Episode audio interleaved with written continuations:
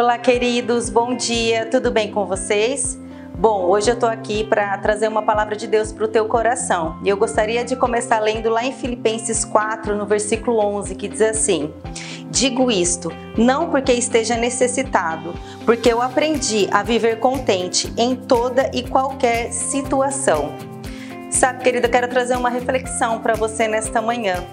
Será que você, será que eu temos estados, estado contente em todas as situações?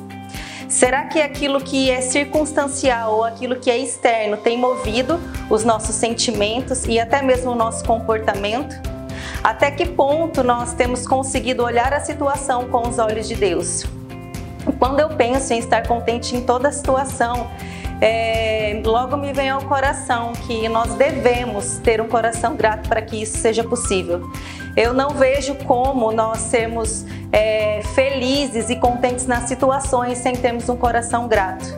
Eu acredito que essas coisas estão conectadas. E gratidão é muito mais que dizer um muito obrigado, sabia?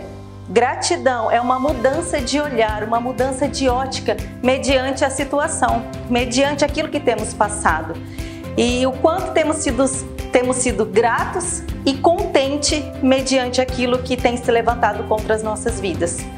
Porque eu sei que quando as coisas estão favoráveis é muito fácil, né? A gente ficar contente, se alegrar. Mas o meu desafio para você hoje é se posicionar como um filho de Deus, estando contente e com seu coração seguro e em paz, mediante a qualquer coisa que possa se levantar. Além de e termos um coração muito grato é também tirarmos os olhos daquilo que é terreno, daquilo que é passageiro. Porque quando nós temos os nossos olhos naquilo que é eterno, querido, coisas pequenas não tiram mais a nossa paz.